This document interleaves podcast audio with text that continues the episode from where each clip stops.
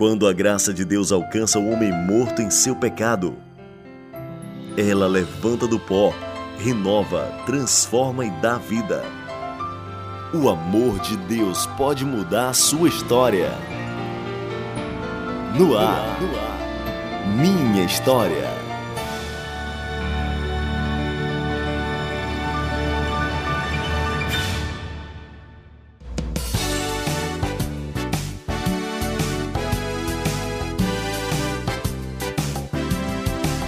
Bom dia, bom dia! Começando mais um programa Minha História, aqui na sua Rádio Ceará FM 102,7. Muito prazer estar com você nesta manhã de sábado, reprisando no domingo. Você que nos acompanha também pelas redes sociais, né? Pelo nosso site, pelos aplicativos de podcast. É um prazer estar é, compartilhando ouvindo mais uma história de uma pessoa que foi alcançada pela maravilhosa graça do nosso Senhor Jesus Cristo. E eu estou falando é, de uma pessoa muito especial, de um ouvinte aqui da Rádio Ceará que participa conosco. É o Erisvaldo. Olá, Erisvaldo, bom dia. Seja bem-vindo à Rádio Ceará. Bom dia, Elma. Erisvaldo. É, é um prazer estar participando né, da, da minha história, da minha vida. Então, eu gostaria de saber qual é a primeira pergunta que você vai, você vai fazer o quê? Pronto, digo já, viu? Rafael, o Erisvaldo é de Rafael Arruda, que é uma localidade aí próximo a Sobral, não é isso, Erisvaldo? Isso, apenas 40 minutos, é, 45 quilômetros de, de distância de Rafael Arruda. Pronto, Rafael Arruda Sobral. Erisvaldo, isso. quero dizer que é uma satisfação muito grande ter você participando com a gente, viu? O prazer, Joel, é todo meu. Você sabe como eu já tenho participado, eu sou fã seu. Muito obrigada, tá, pelo carinho. É, Para começar, eu gostaria que você se apresentasse, falasse é, a sua família, quem é, se tem filhos, qual igreja que congrega. Certo. Então, Joel, vamos lá. É, eu sou filho de Creuza Ferreira de Aguiar, Isidoro e Fernando de Aguiar, é, somos quatro irmãos e eu sou o mais velho da família já. Pronto, primogênito. É, primogênito. Nasci ali na localidade de Recreio, que é bem próximo aqui, Rafael Arruda. Pronto. E é casado? Sou casado. Sou casado há 20 anos. Muito bom.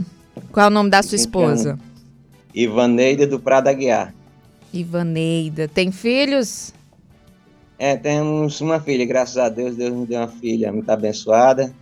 É, ela está em São Paulo, foi no mês de maio, agora vai fazer um ano, mês de maio. Ela está lá, após que ela completou 18 anos, seis meses, ela foi para a capital de São Paulo, a fim de para trabalhar lá. Eu sei. E a igreja que você congrega? Aí me congrego na Assembleia de Deus, Tempo Central, pastor Ezequiel Pedro de Holanda e sou um auxiliar da igreja. A misericórdia de Deus. O amor de Deus pode mudar a sua história. No ar, minha história.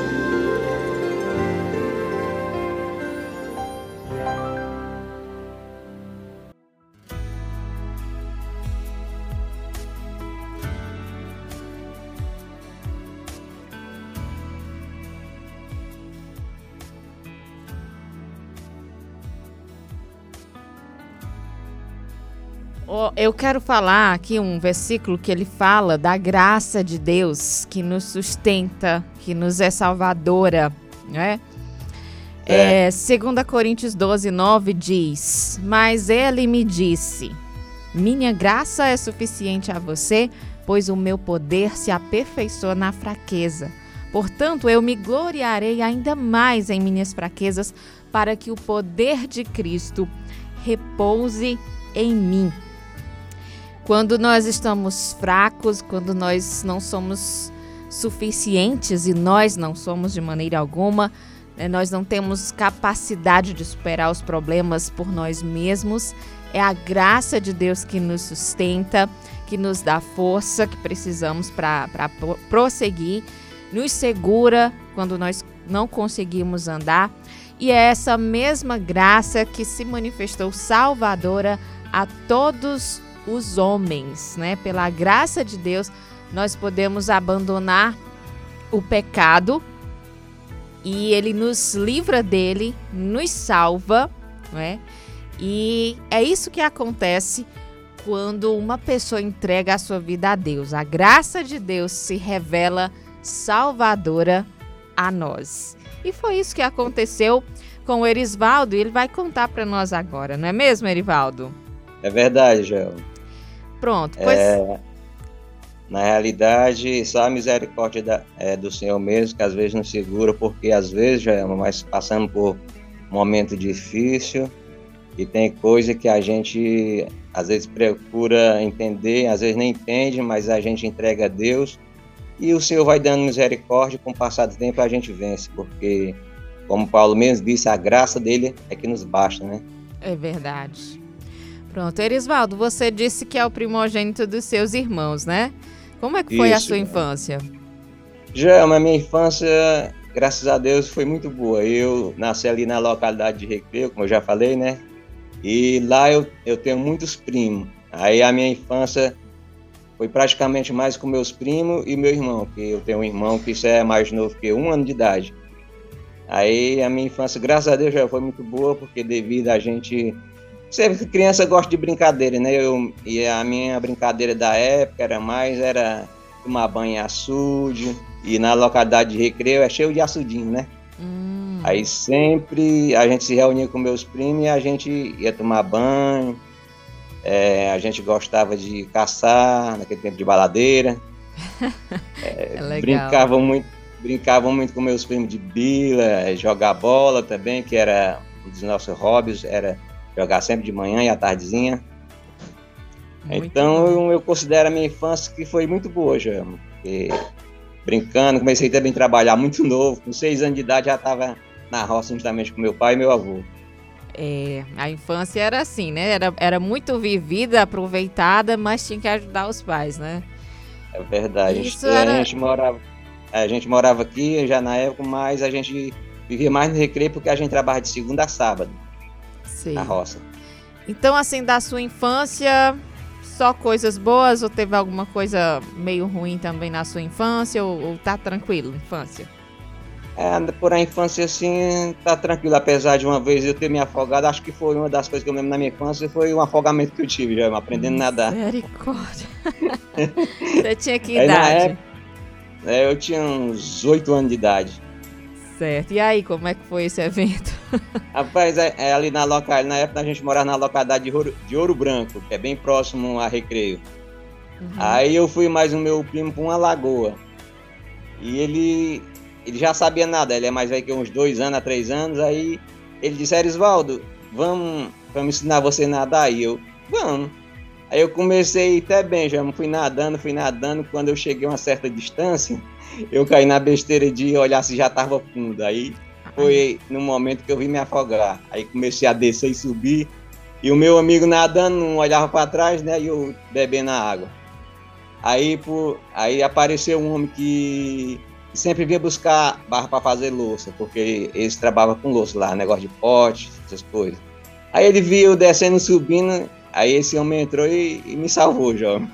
Olha aí, rapaz. O nome dele lembra como eu já é o seu Chico Gonçalo, ainda é vivo ainda. Ainda é vivo. Que, que bom Isso. que Deus usou esse homem para chegar bem na hora, né? É verdade, ele chegou bem na hora mesmo, porque eu já tava mesmo para perder o fogo de engolir tanta água. Você fez que nem Pedro, foi olhar para as ondas, né? Foi olhar se estava longe, aí começou aí a afundar. A cabeça, a cabeça foi me afundando, me afundando já. Mas que é, bom mas... que Deus usou esse Gra... homem.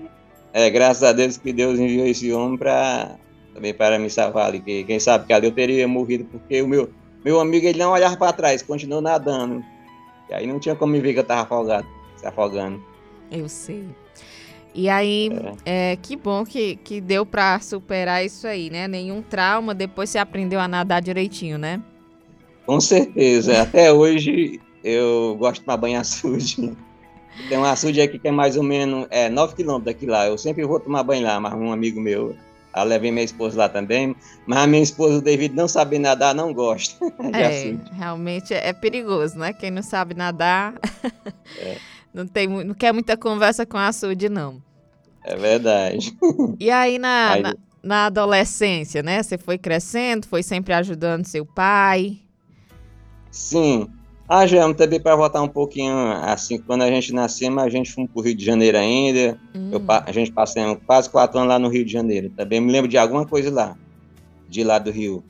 Mas boas é, lembranças? Gostou de lá boas, ou não? Boas lembranças. É, me lembro eu brincando com meu irmão. E a gente, o meu tio sempre gostou da gente, um tio lá por nome Antônio.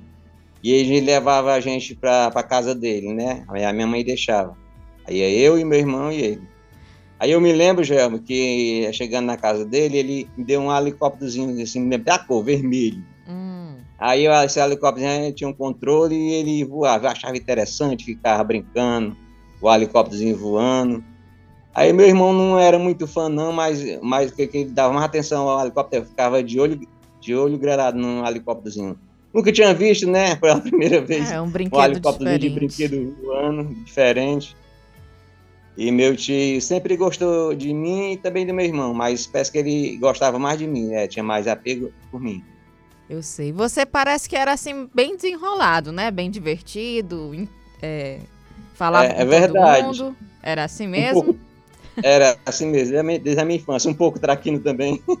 Oh, tô vendo. Pronto. É, aí eu me lembro de muitas, algumas coisas lá do Rio. Lembro que eu ficava sempre no portão assim, às 10 horas da noite, aí ouvindo alguma coisa, alguma música que tinha. E a minha mãe ficava olhando para mim, interessante, o Erisaldo é pequeno, ele sempre vai para esse portão, tem uma música tocando, ele sempre vai ouvir aquela música. Ela disse, será que ele está entendendo a música? Aí ela ficava olhando para mim, e eu no portão. Atraído Enquanto a música não acabava, música, né? É, atraído para a música. E enquanto a música não acabava, eu, eu não ia deitar. E eles ficavam repetindo sempre, já, porque era num barzinho e tinha pessoas bebendo, né? E as pessoas pediam para repetir, repetia várias vezes. Enquanto a música estava tocando, eu não ia dormir. é, e é, sobre Jesus na sua infância? É, alguém cristão? Sua família era cristã, católica? O que, qual era já, mas assim, na realidade minha família era assim, católica, mas não praticante, né? Uhum. É, dificilmente à igreja, só alguma coisa sem ser batizado, do que era necessário ir, ou se fosse testemunho de casamento, meus pais, né, que eles iam, mas não era de assistir missa, não. Então, nem meu pai, nem minha Então, a, a crisma, cate, catequismo, essa coisa toda você não fez, não? Não, nunca fiz, não. Nunca fez, é. Então, realmente, a família não era praticante, né? não era católico praticante, só mesmo no nome mesmo, né? Sei. E aí, então, aí, a, até a sua, sua infância você não ouviu falar de Jesus, é isso? Não. Assim, quando eu fui crescendo, é que eu tenho uma tia, né, que ela era evangélica, eu vi ela ler na Bíblia, né, eu, eu sempre fui curioso. Aí, às vezes, eu olhava. E olhava ela lendo na Bíblia, aí ela lia para mim, né, para me ouvir. Uhum. Mas eu, como ainda era criança, também não prestava muita atenção, assim, parece que não ficava gravado na memória, né? É, tô entendendo. Mas eu sempre fui curioso, eu via ela lendo sempre a Bíblia, ela lia só baixinho, né? Aí às vezes eu me aproximava dela. Pra ouvir o que ela tava lendo, né? É, o que ela tava lendo. Certo. E na escola, você era meio preguiçoso para estudar ou gostava de estudar? É, eu, gost, eu gostava de estudar, Joel, mas só que devido ao trabalho, né? A gente não tinha tempo de, de no dia da prova, estudar porque eu, sa, eu saía do trabalho 11, 11 e meia. Aí eu, as aulas tinha que começar uma hora, eu tinha que sair do recreio a pé para Rafael Arruda, chegar a tempo é, para tomar banho, é, trocar de roupa para poder ir para a escola. Aí muitas das vezes era prova, já, eu saía nos corredores assim, faltando cinco minutinhos, tentando é, gravar alguma coisa da, da prova. Eu sei como que é. É uma realidade que você tem que ir tentando é, acertar ali, né? Entre ter que trabalhar e estudar, né? É, aí devido ao tempo, ficava muito, não tinha quase tempo para estudar a prova. Pronto. E aí você não pensava, não tinha medo de morrer, medo de, de, de alma, essas coisas assim, no mundo espiritual, não tinha medo não? Não, já, eu, não, eu nunca tive medo, não. Mas uma vez a gente. É, uma vez não, duas vezes a gente moramos por na casa da uma tia minha e ela tinha morrido, né? Hum. Ela morreu muito nova, morreu com 32 anos, a minha tia. Aí teve uma vez, que a gente, eu cheguei da localidade do Recreio de Cima, a gente morava no Recreio de Baixo. Aí, umas 11 horas da noite, eu vi batendo na janela, né? Aí, como eu já sabia que a minha tia tinha morrido, eu, me deu um pouquinho de medo. aí eu fiquei chamando a mãe, e a mãe perguntava, e aí eu com vergonha de dizer que tava com medo. que é, menina, aí dormi. Já eu fui ficar quase em cima do punho da rede, do outro lado, para tentar ficar longe da janela, que eu dormia bem próximo à janela. Acontece com quase todos os meninos, né? É verdade. Esse medinho. Mas é, é assim mesmo. Erisvaldi, você foi um adolescente é, brincalhão, como na infância? É sim, Germa. Sempre eu, eu fui brincalhão, divertido. Às vezes tirava prova, provas com meus amigos, ficava proseando. É, tinha deles que gostavam, tinha outros que não, era mais sério que eu, é mais sério, né? Aí a gente também, como criança, respeitava. Eu brincava mais com o Paulo, que é um meu primo praticamente da minha idade, e, e o Nildo, que é um dos meus primos também, que é irmão do Paulo. Sei. Mas a gente sempre brincava junto, todos os dias já quando a gente não tinha, cara, no domingo a gente não trabalhava, me acordava cedinho, corria para casa deles para a gente brincar, jogar bola, é, tomar banho de açude após, é, depois brincar de bila, porque o dia que eu tinha de folga era no domingo. Eu sei. Dava graças a Deus quando meu pai ia para o Rio de Janeiro ou, ou Brasília, eu ficar mais à vontade. Entendo. É. E, e, você teve assim, envolvimento nessas suas amizades com algum tipo de drogas lícitas ou ilícitas? Ou um cigarro, uma bebida, alguma coisa ou não? Não, não, já. Não, para dizer que eu não tive.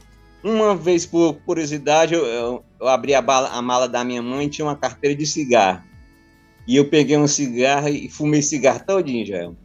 Mas aí me deu uma cuspideira. Eu disse: é o último cigarro que eu boto na boca. Passei o dia quase todo fumando né, quase, to, quase todo cuspindo.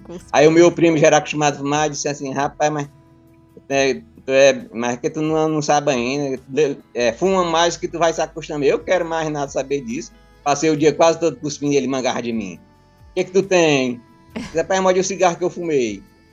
É, e é nessa tá, que o tô... diabo aprisiona muitas pessoas, né? Que você vai tentar novamente até aprender e aí acaba, né, é, viciando. É. Aí eu, aí eu pensei na minha mente, eu fumar o próximo vai ser do mesmo jeito. Aí eu não tentei fumar o próximo, não. Pronto. E festa, você ia sempre ou não? É, na realidade, aqui no Rafael Roda, ao, aos sábados e ao domingo, tinha tertúlia. Tertúlia, é, exato. Aí, às vezes eu ia, já, mas devido eu não saber dançar, eu ficava só olhando. Aí eu ia mais para brincar com outros meninos lá dentro, né? O clube na época era muito grande ainda já era bem grande. Sei. É, mas dançar eu nunca aprendi, não. E as namoradinhas, davam olhada na, pras meninas ou era mais na sua mesmo? Só brincadeira? É, era mais brincadeira, mas na, assim, na minha infância ainda eu cheguei a gostar de uma menina, mas tinha muita vergonha de, de dizer para ela que gostava dela. Eu sei. Mas só que eu também, eu, eu, não, eu também notava que ela gostava de mim devido ao olhar dela. Quando eu olhava para ela, ela fingia que tá, não estava me vendo. Aí quando eu tirava o olhar dela, que eu olhava de rabo de olho, ela estava olhando dire... é, fixamente pra, para mim, olhando. Aí eu pensei, eu pensava comigo, ela também parece que é afim de mim. Mas aí a vergonha aí, não deixava chegar perto, a, vergonha não deixava me aproximar para perguntar. Eu já tinha, aí eu já tinha meus 14 anos de idade. E a sua esposa, Aqui. você conheceu ainda na adolescência ou não? Não, só conheci ela a partir dos 22, de, 22 anos de idade. Pronto, pois espera aí que já que a gente chega lá, né? E aí você okay. já tinha uns 14 anos, foi, você foi pro, pro sul ou não? Não, não, aí a gente, foi quando eu era, tinha um ano, um ano e seis meses, passamos quatro anos lá, aí a gente viemos, é, devido, porque meu avô gostava muito de mim, né, e o meu avô adoeceu. Aí manda uma carta para minha mãe, minha mãe disse: Isidoro, eu vou me embora. Aí ele disse, eu não vou não, que eu tô gostando, tô trabalhando. Aí ela disse que ia, porque tinha mandado uma carta que ele muito doente, e parece que a, a doença dela era, dele era até devido à saudade minha e da minha mãe. Hum. Aí a minha mãe veio juntamente com eu e meu irmão, e meu pai ficou trabalhando lá. Mas também, com pouco tempo, meu pai também veio. Não aguentou, aguentou ficar sem a minha mãe, não. A saudade bateu mais forte. Pronto. Então você ficou mesmo aqui no, no interior do Ceará, né? Foi para lá Foi, e voltou. Foi, voltei. Pronto. Hum. E aí, até agora, Deus, Jesus ainda não tinha aparecido na sua vida, se manifestado é, a você. É, até aí não, já. Certo. Aí, aí você eu... ficou mesmo trabalhando na roça ou procurou outros, outros, trabalhos? Fiquei trabalhando na, na, roça até os 15 anos, até aconteceu o um acidente comigo, que caso foi eu brincando com pólvora de bomba, né? E veio explodir no meu rosto. Pólvora de 12 bombas e uma preda mais ou menos de 4, 4 quilos em cima da pólvora. E eu agachado, quando eu me agachei, já para colocar, apenas triscou a gente colocava, ia para longe e jogava outra. Quando eu me agachei, que triscou na pólvora, explodiu. Era, era uma, uma e meia da tarde, mais ou menos. Aí foi devido a isso que eu vim ficar deficiente visual. Cheguei até aos 15 anos e dois meses e, algum, e seis dias. Olha aí, rapaz, tem tudo contadinho. Pois é, então, para você que nos ouve, inclusive para mim também, eu fiquei sabendo hoje, o Erisvaldo, é deficiente visual e está contando para a gente que isso aconteceu quando tinha 15 anos, né? Aí eu isso, vou, que... você contou, eu vou pedir só para você repetir. O que que você estava fazendo? Tava caçando, era isso? Na, a gente, naquele tempo, já, a gente gostava de ir também comício, né? Hum. Aí nos comícios tinha muita, aquela, aquelas bombas que não explodiam. A gente ia e pegava, colocava dentro de um saco de um biscoito. Eu lembro até o saco de biscoito, biscoito coelho, hum. vermelhado com um, com branco. Sim. Aí a gente também, nesse dia, um dos meus primos chegou até pegar algum foguete do carro escondido lá do homem, colocou dentro da camisa e saiu. Aí viu onde eu estava e mandou colocar dentro do saco para a gente levar para a localidade do Recreio, que a gente estava em São José do Tour. É outro distrito de Sobral, Sobral. no começo lá. Pronto. Isso. Aí, Aí a gente é, sai mais lá, já lá mais ou menos umas 11 horas da manhã. Aí eu já estava tão cegueira de brincar que não quis nem almoçar. Pronto, aí você foi, eu quero só pedir para você repetir esse, esse evento, porque deu uma, uma falhazinha na internet, e aí eu eu perdi. Aí você tá saiu lá do comício e aí? Foi para casa? É, aí, aí a gente ia para a localidade do Recreio, que é onde a gente morava, né? Sim. Aí mas, nós cheguei em casa mais ou menos, talvez umas 11h30. Aí foi Aí já, eu, eu, me lembro que eu pedi à minha tia para fritar um preá, né? Que eu tinha pegado num, em um quichó. Uhum. Na realidade, não foi.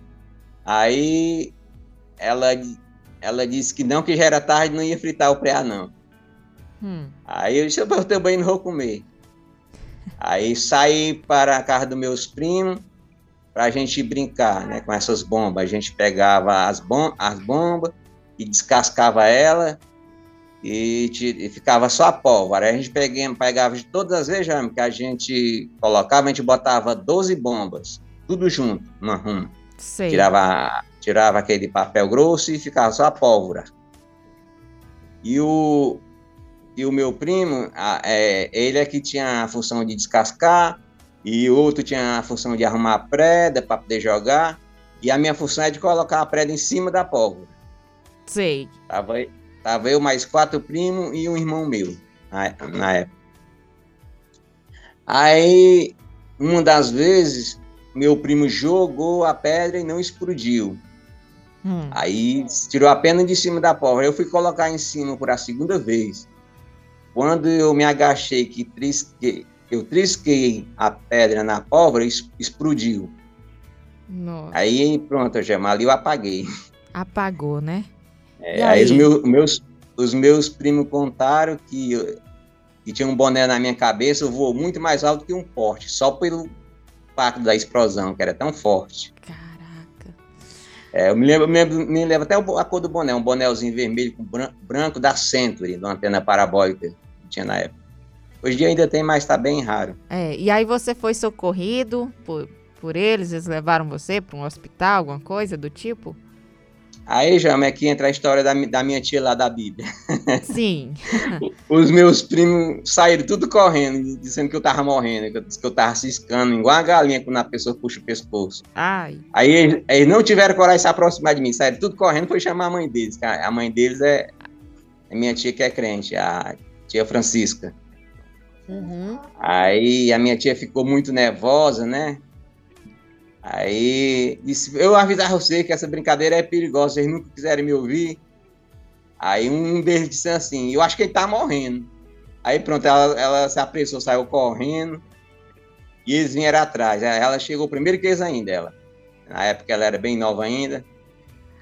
Aí quando ela chegou lá, é uma das da história também, Joelma, que foi muito interessante e que até hoje é, vem, a minha, vem a minha memória. Aí, já, agora mesmo eu estou me arrupiando todinho porque eu estou lembrando do que aconteceu. Acredito. É, ela.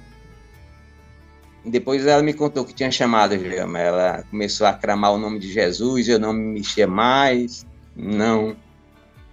Não tinha nem, nem mais um som de vida na boca, nem não saía. Ela ficou, ficou clamando Erisvaldo, te levanta em nome de Jesus, e ficou clamando o nome de Jesus. Aí na, na terceira vez, Joelma, ela, ela falou mais alto, Erisvaldo, em nome de Jesus Cristo, te levanta e fala e anda. Aí, Joelma, eu me lembro dessa parte. Quando eu, tornei que meu espírito voltou para mim, Joelma, eu dei um salto e fui parar praticamente onde ela estava. Aí ela ficou ainda eu saindo muito sangue de mim, eu perdi quatro dentes na época. A minha gengiva se foi toda, perdi a gengiva toda, minhas, minhas pernas queimou os pelos que tinha tudo, perdi as minhas unhas. E aí, aí ela me levou para casa do meu avô, segurando meu braço, me guiando. Eu não conseguia mais abrir os olhos. Uhum. Aí ela Chegando na casa do meu avô, meu avô ficou logo gritando e ficou brigando com meus primos, é, culpando meus primos, e as outras minhas tias não queriam nem me ver, que disseram que eu estava enchendo muito o rosto, estava mais nem parecendo comigo. Eu me lembro que o meu avô disse essa palavra, antes de eu sair, que vinha um rapaz de moto e foi o que trouxe eu pro Rafael Arruda, meu avô. A última palavra que meu, meu avô falou antes de eu sair, disse assim, meu neto, me tomar a benção por a derradeira vez, que eu não lhe vejo mais com vida. Aí eu estiquei a mão para ele, mas não conseguia falar. Aí ele, Deus te abençoe, meu filho. Tu não, eu sei que tu não vai mais voltar com vida. Aí, aí, aí veio esse rapaz por nome José Mauro ali da localidade de Recreio de Cima, e meu primo me colocou na moto e ele ficou segurando eu atrás com medo de eu cair. Paulo, é esse que eu tinha mais, que eu mais brincava com ele. Sim.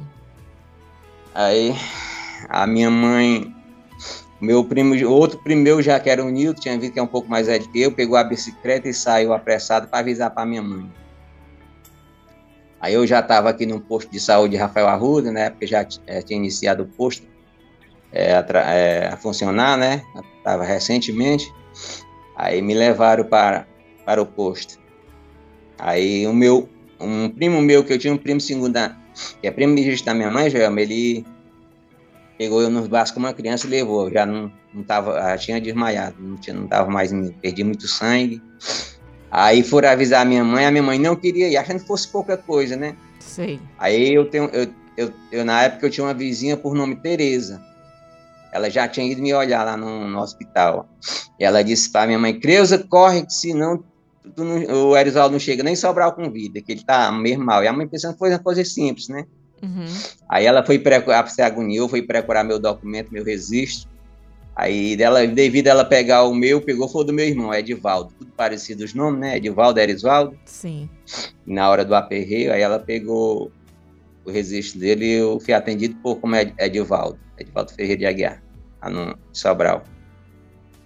Aí eles me atenderam, já quando deu, a minha mãe falou quando deu meia-noite, eles me transferiram para Fortaleza, dizendo que tinha, que tinha que fazer uma cirurgia plástica na boca, porque aí em Sobral não, não tinha nenhum médico que fizesse ainda. Aí me transferiram para Fortaleza. Fiquei internado 21 dias no Frotão, aí em Fortaleza. Então você passou 21 dias no Frotão e aí fez a cirurgia plástica? Não, os médicos falou, Jama, que eu era muito, era novo com o passar do tempo e recuperar. Mas só que eu não recuperei não, Jama. Parte sim, eu mas digamos uns 30%. Mas você ficou, você ficou consciente ou teve que ficar alguns dias em coma? Eu fiquei, eu fiquei inconsciente mais ou menos dois dias lá ainda. Ah. Aí eu, eles me colocaram no soro, né? Aí depois que eu, eu tornei. Entendi. Aí a minha mãe perguntou se eu tava conhecendo ela, a voz dela, que eu sabia que eu não podia abrir os olhos, né? Uhum. Só que a minha mãe já achava que quando eu abrisse os olhos, eu voltar a enxergar novamente como antes. E aí? aí e aí Até então você não tinha abrido os olhos? Não. Eu vim. Aliás, eu saí de lá sem conseguir abrir os olhos. Aí tinha que fazer exame de mim de vista. Aí eu o oculista de lá, né, pedia, quando já estava mais ou menos 15 dias que eu estava lá, aí já estava mais desinflamado, já estava mais desinchado. Aí eles falou que dava para mim abrir os olhos, só já, porque eu não conseguia. Uhum. Aí um dos médicos lá, acho que foi até um pouco ignorante, né? Porque ele tentou abrir meus olhos à força. Aí quando ele tentou abrir, eu dei um grito, aí doeu, ardeu muito aquela dor. Aí a minha mãe falou: Você tá vendo que ele não pode abrir os olhos? Ah, mas outro rapaz sofreu um tiro aqui no rosto de espingarda e passou bem menos de dia e conseguiu fazer vista. Ele tá fazendo é. Ele tá, tá com pirraça, ele falou pra tá minha mãe. corpo mole, hein? é, fazendo corpo mole, mas não era, Jamé, porque devido à gravidade do acidente, foi muito grande. Estavam inflamados meus olhos, muito inflamados, eu não consegui abrir ainda. Acredito. Aí, mas e aí, como foi assim a descoberta que você perdeu a visão? A você, descoberta você voltou para casa, recuperou. Na realidade, eu fui para casa de uma amiga da minha mãe, né? É, na, por nome Dinha. Ela é daqui de Rafael Arruda, mas na época ela estava morando lá em Fortaleza. A gente tá lá, né? Depois saímos do hospital. Aí a diretora lá do hospital disse: ah, ele é um rapaz muito novo, você tem que ficar fazendo tratamento, aqui tem o estudo, o estudo do cego. Aí ela disse que, não poderia porque não tinha onde ela ficar e tinha que fazer exame 15, 15 dias. Aí a, a diretora já conheceu que talvez eu não fosse enxergar mais, né? Porque o acidente foi muito grave. A mãe contou a história toda para ela. Aí ela, ela tem, entendeu que eu não voltaria a enxergar mais. Ela disse: Como esse rapaz é muito novo ainda, você vem, depois você vai embora, vem para cá, pra botar ele na fila de espera para transplante, Joel. Uhum. Aí a minha mãe falou que não tinha condição, que as condições eram poucas, e não, não deveria. Não. Ela falou, não, mas é de graça. Mas ela falou, mas mesmo assim não dá porque é longe, a gente tem que ficar vindo. E eu, eu não tenho como não. Meu pai dele está em Brasília, não tem como não. Aí já o tempo foi passando, aí com mais ou menos, talvez uns dois meses eu, cons eu consegui abrir os olhos, né? Muito pouco, mas abri. Mas até hoje eu não consigo abrir mais como antes. É aberto, mas é bem mais pouco. Aí eu comecei a andar com meu irmão na rua, só, mais ele de bicicleta, às vezes a pé. Aí mais ou menos com um mês que eu andava, eu, eu me adaptei a andar sozinho. Ia para os comércios só, fazer compra ia para outras localidades que eu gostava, ia para campo de futebol, que eu gostava muito de assistir jogo. Aí eu conseguia andar normalmente, como uma pessoa que enxerga. Tem muita gente que me encontrava dizia para mim que eu, enxergava, mas porque você, de, você anda natural, sabe subir a avenida, desce como uma pessoa que enxerga. Eu disse, não, mas é porque eu me, me adaptei. Eu, eu tenho audição muito boa e eu também tenho uma mente muito aguçada. Qualquer barulhinho eu tô ouvindo. Aí eles perguntam, aí tu não tem medo de um carro barrar em tu, uma moto? Eu, não, não tenho não. É, na verdade, os outros sentidos aguçam, né? E é, Erisvaldo, pessoa... e assim, é, hum. como foi superar esse acontecimento na sua vida? Porque um, adolescente, uma pessoa, um jovem ali, na, no, com 15 anos, na flor da idade, e perder Isso, a visão é, é, bem impactante, né?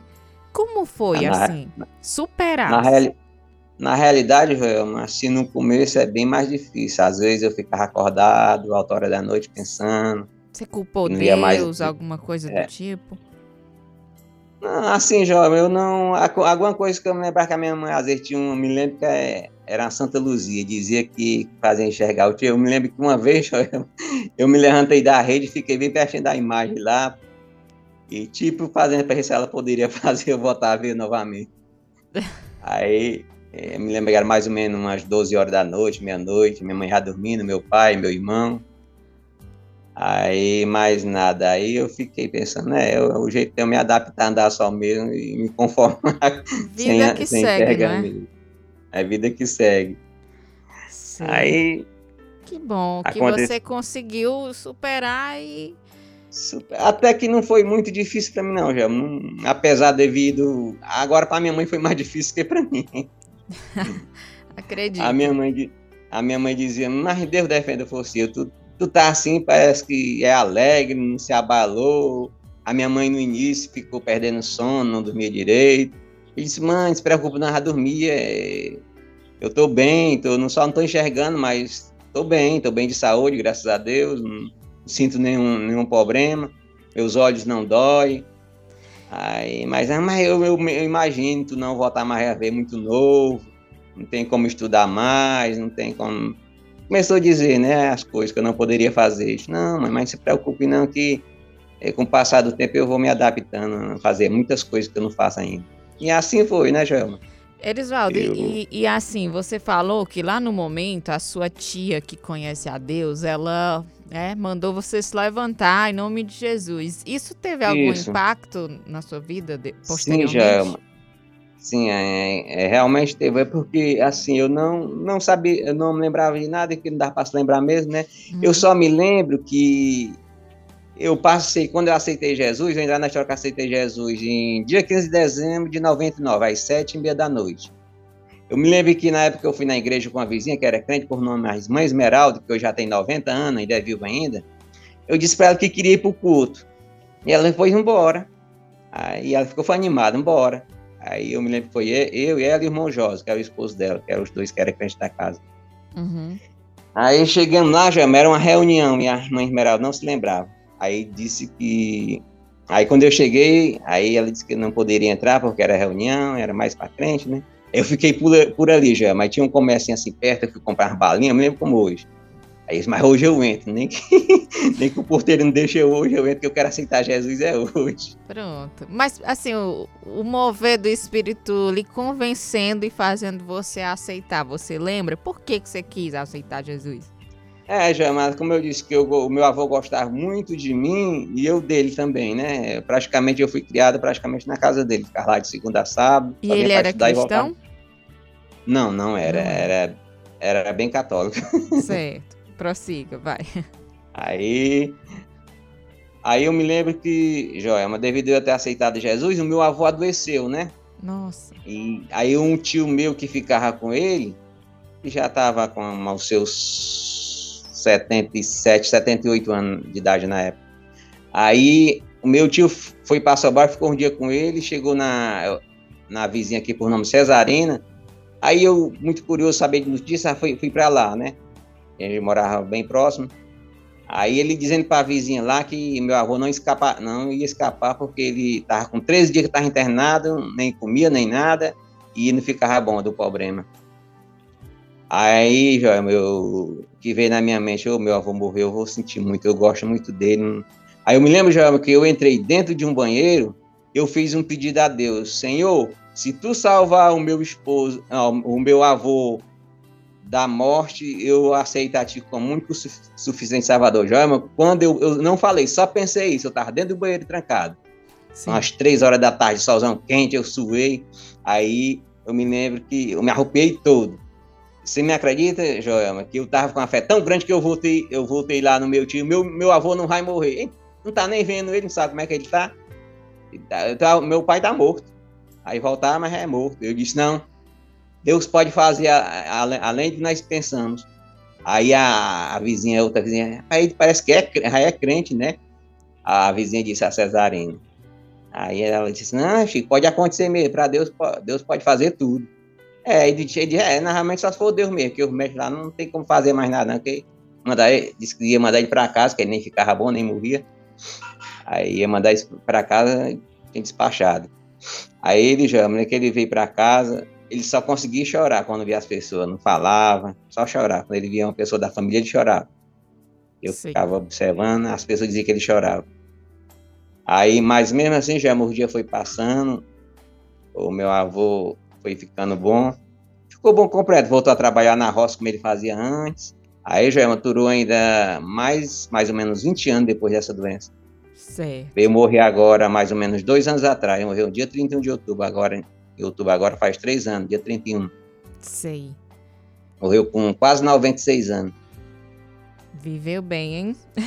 Viveu. 96 anos. É, e, a idade da minha avó hoje.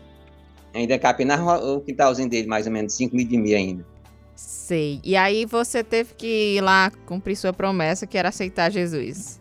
Foi isso? É, era ir lá. Mas isso foi mais ou menos uma segunda-feira. E na, na quarta-feira, foi o primeiro dia de culto, eu fui. Eu me lembro que quando eu cheguei lá, que consegui entrar, e por ali, aí o porteiro mandou entrar. E eu vontade de entrar bem pertinho dele, né? Sim. É, a gente pode entrar. Eu entrei, na época era o pastor Sebastião.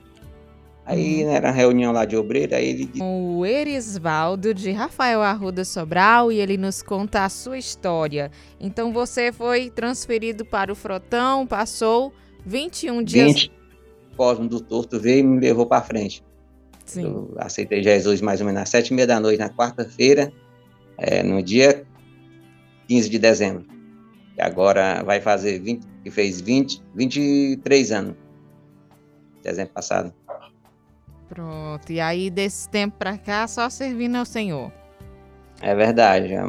Até alguma coisa que eu esqueci aqui. Quando eu me lembro que é, devido ao acidente lá, eu não me lembrava de nada, que eu aí eu, e eu passei a orar a Deus, para Deus eh, me dizer que eu não sabia. Teve um irmão que veio de Maracanã, ele é ali em Fortaleza. Sim. E ele, na época, era o pastor Neto. Eu sempre gostei de andar na casa do pastor. Tinha um amigo meu que era o Tiago, que é o filho do pastor mais velho.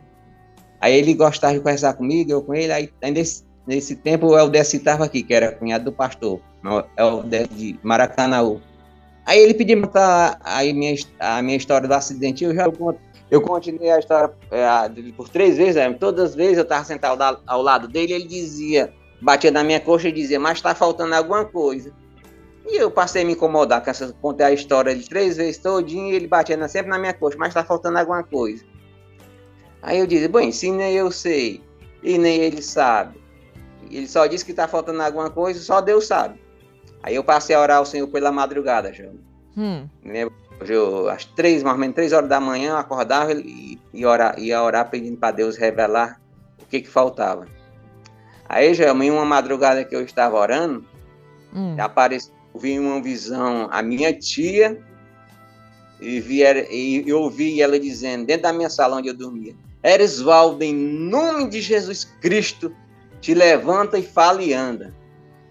Aí eu disse, pronto, o que faltava era isso. É porque se ela não tivesse clamado o nome de Jesus, já, o meu espírito não tinha mais tornado para o meu corpo.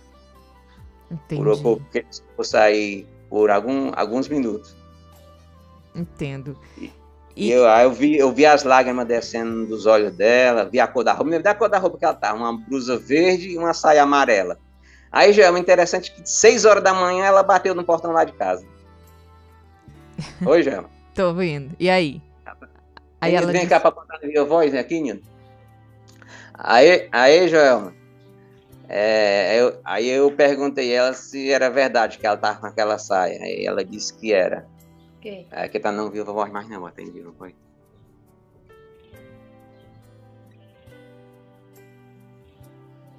Oi, Jama. Oi, tô ouvindo.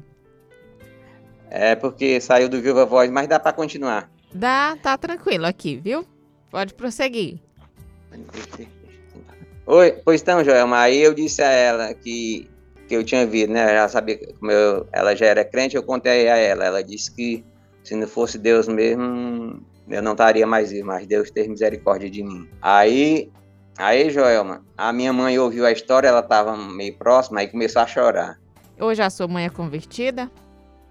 Joelma acredita que não ainda. Ainda não, não foi tocado. Espero que o Senhor ainda vai alcançar. Amém.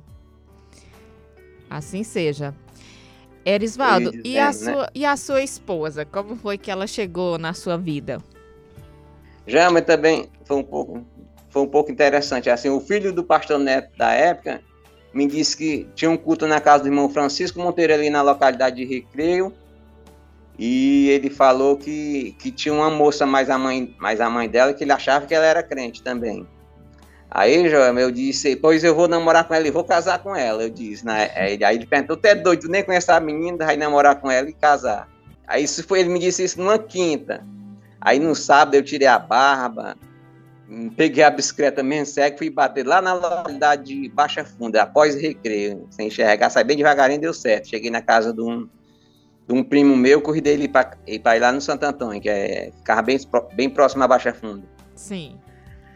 Aí eu cheguei na casa dela. Aí é como assim que eu cheguei na casa dela, tinha uma, umas pessoas lá, ela ia sair para uma sentinela, o avô dela tinha morrido na época. Aí eu me apressei, comecei a conversar com ela, fui passar, ela, tá, ela botou a cadeira, eu sentei. Aí, Joelma, eu, eu, disse todas as palavras que eu falei para com a sua pessoa. Qualquer pessoa poderia chegar à conclusão a qual eu penso para com a sua pessoa. Aí ela falou: O que você está querendo dizer? Você aceita namorar com você? É sim. E aí, aceita? Aceito. E aí a gente namorou por três meses. Eu casei logo em. Comecei no dia 24 de agosto. E no dia 5 de dezembro a gente já estava casado já. Pronto. E hoje já tem quanto tempo de casado vocês? Tem 20 anos, Gelma. 20 Fez 20 anos no dia 5 de dezembro. Graças a Deus que o Senhor tem abençoado. Vocês têm continuado juntos, né? E que assim seja até o querido é, Senhor, né? Até que é, a morte separe. É, é verdade. pois bem, Gelma. Edivaldo, então. e, e assim, como é que você serve ao Senhor hoje? Bem, Joelma, hoje a gente mora bem próximo à igreja, que eu já cheguei a morar também lá no Santo Antônio, era um pouco de dificuldade, eu ia sozinho, porque às vezes eu saía sozinho para ir, que era um pouco distante, eu ia vinha a pé para o recreio. Aí quando eu passei a morar aqui no Rafael Arruda, ficou bem mais fácil devido à igreja ser mais próximo, né? Sim. Aí aqui tem culto às quartas e, e, aos, e às sexta e domingo, e a escola bíblica na segunda noite, para dar mais gente, porque no domingo não estava tendo muita frequência não. Sim. Então, pela Você... misericórdia do Senhor, já, mas a gente estamos prosseguindo, né, servindo, mas tem algumas dificuldades, tem Sempre tem, né? Na vida aparece alguma coisa para tentar atrapalhar, mas a gente pede misericórdia a Deus e o Senhor vai nos ajudando a atravessar as lutas, as provas. Agora mesmo, já, crucialmente, a gente está passando por um momento difícil, mas eu acredito que Deus vai nos dar graça, a gente vai superar, porque eu acho que é um dos problemas mais difíceis que eu estou enfrentando toda a minha vida, esses dias que eu estou passando. Devido a algum problema de saúde da minha esposa, algumas coisas mais emocionais que vêm, mas eu peço misericórdia a Deus que a gente continue junto, mas está sendo difícil, mas o Senhor vai nos dar graça. Ele sempre vai pegando na, na mão da gente, dando, misericórdia, dando a sua misericórdia, a sua graça, e a gente vai passando, né? Olhando para Ele. É verdade, João. Porque tem momentos na nossa vida que só mesmo Jesus para, para nos ajudar e fazer a gente vencer, porque tem coisas, já que é mais difícil do que outras, principalmente essa que a gente está passando agora. Eu sei. Pois, Erisvaldo, eu quero é, que o Senhor abençoe vocês, continue dando graça para você atravessar esse momento difícil que você está passando, tá bom? Tá bom, Angela. Que você vença para a glória do Senhor Jesus. Para a glória de Deus, porque eu creio que o Senhor vai fazer nós atravessar esse momento difícil que a gente está passando. É verdade. Amém. Amém. E Amém. Você tem usado esse, esse ter seu testemunho de vida sempre na. Quando você conversa com outras pessoas, você compartilha? Ou é algo que você não gosta muito de falar? Já, eu tenho compartilhado, mas assim, com poucas pessoas, né? Entendi. É, é porque às vezes algumas pessoas, até o mas tem umas às vezes parece que não, não levam muito a sério, muitas vezes nem acreditam, né? Mas a gente entende, né? Às vezes são pessoas que não conhecem o evangelho e, e acha quase impossível Deus nos dias nos dias de hoje ainda ressuscitar alguém, né? Fazer milagres, não é? Mas é, ele fazer, faz. Principalmente o um milagre de, da ressurreição, é, de, trazer o morto à vida, né? Porque a gente sabe, já, quando Deus quer, quer salvar alguém, ele, ele vai, ele faz, tem as suas maneiras, sabe como trabalhar, né? Então, Deus, eu acredito, Gelma, que Deus é, pode fazer além do que nós pedimos. Eu pensando, Gelma, eu acredito que um tempo eu passei pedindo a Deus para eu voltar a enxergar. Aí teve uma pessoa que veio lá de estar em Fortaleza, esse dia era um pregador de fora, eu me lembro que era um congresso. Aí eu estava lá atrás da igreja nessa época, eu não, eu não era diário, eu não era auxiliar ainda, né? Sim. Aí o, o Deus usou o pregador dizendo, olha, não pede mais aquele que está te pedindo, porque Deus está mandando dizer que a, tu, a minha graça te basta. Esse que tu tá, não pede mais porque ele não, ele não vai, ele não vai resolver. A graça de Deus vai, vai fazer com que tu vença, mas aí, mas não peça mais. Eu também, eu também ouvi, né, Joel? Não passei a pedir mais, eu obedeci.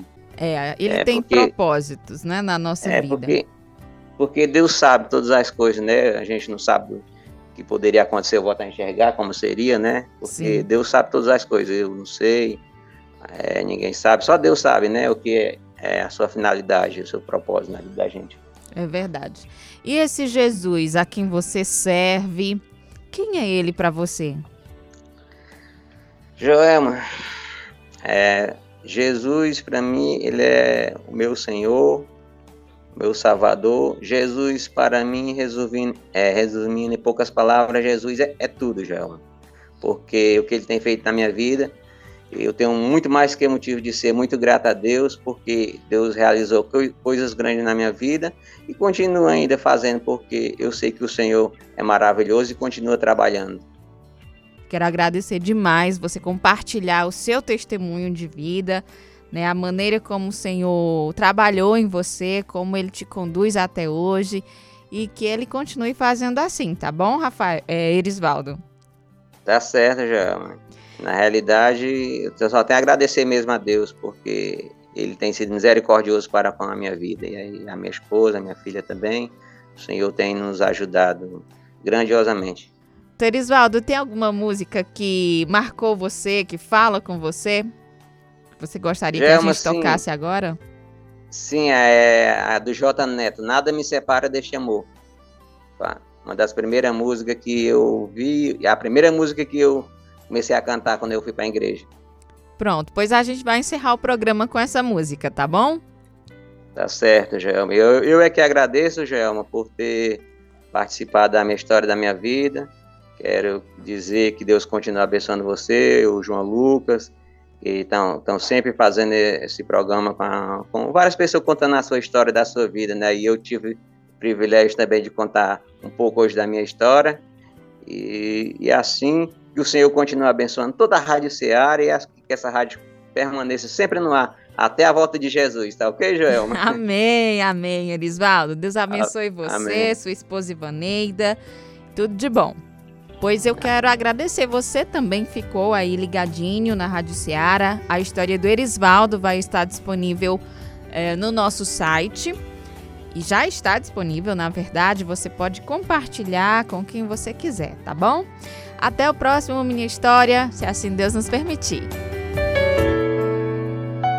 O amor de Deus pode mudar a sua história.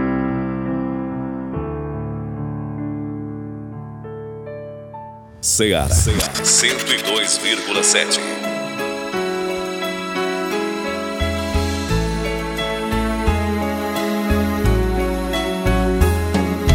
Nada me separa desse amor.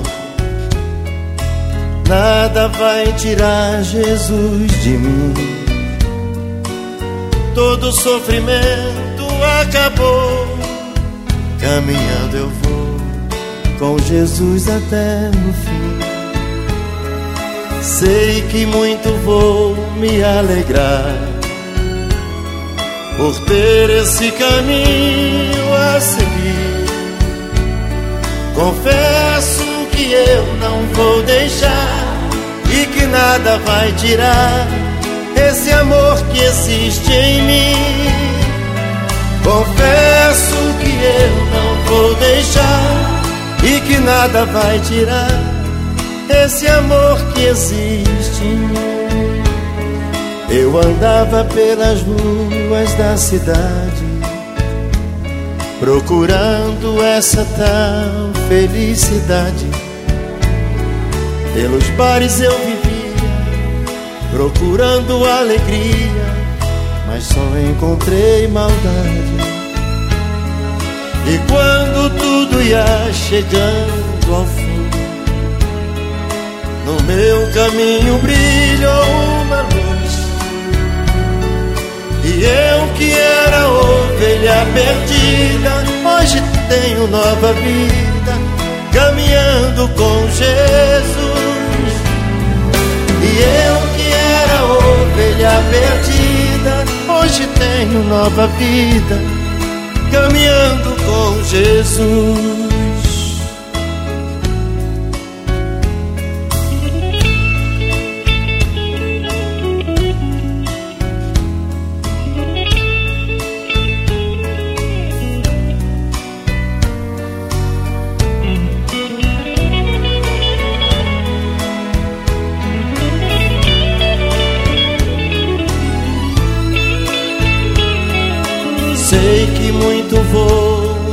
Alegrar por ter esse caminho a seguir. Confesso que eu não vou deixar e que nada vai tirar esse amor que existe em mim. Confesso que eu não vou deixar e que nada vai tirar esse amor que existe em mim.